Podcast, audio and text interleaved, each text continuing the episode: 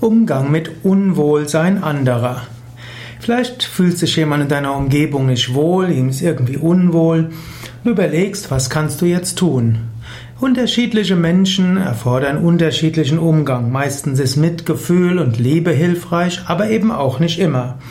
Es gibt manche Menschen, denen ist Unwohlsein peinlich und sie haben es am liebsten, wenn ihr Unwohlsein einfach überspielt wird, dass man es nicht beachtet. Dann gibt es Menschen, die ziehen aus dem Unwohlsein irgendwo einen sekundären Krankheitsgewinn, wie man so schön sagt. Das heißt, sie wollen Liebe und Mitgefühl haben und sie haben das, indem sie über ihr Unwohlsein sprechen.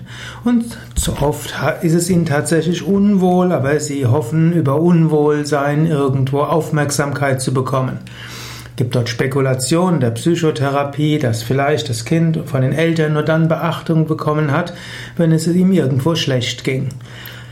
Wenn jetzt jemand das häufig hat, dieses Unwohlsein und du irgendwie das Gefühl hast, ja, will vielleicht einfach mehr Aufmerksamkeit, dann wäre es klug, dem Menschen Aufmerksamkeit mehr zu geben, wenn es ihm nicht unwohl ist.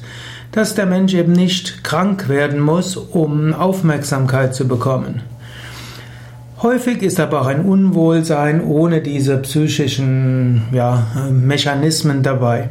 Und dann gilt es einfach, dem Menschen Mitgefühl zu zeigen, ihn zu fragen, ob er Hilfe braucht, ihm eventuell etwas von der Arbeit abzunehmen oder ihm Kräutertee zu geben. Liebevolle Fürsorge hilft oft und manchmal muss man Menschen eben auch dazu raten, zum Arzt zu gehen. Wenn Unwohlsein öfters kommt, ohne dass es eine ärztliche Diagnose gibt, kann es auch sein, dass einfach der Mensch Yoga üben sollte. Yoga hilft, dass einem allgemein besser geht, dass man gesünder ist, mehr Energie hat und so fühlt man sich auch sehr viel wohler.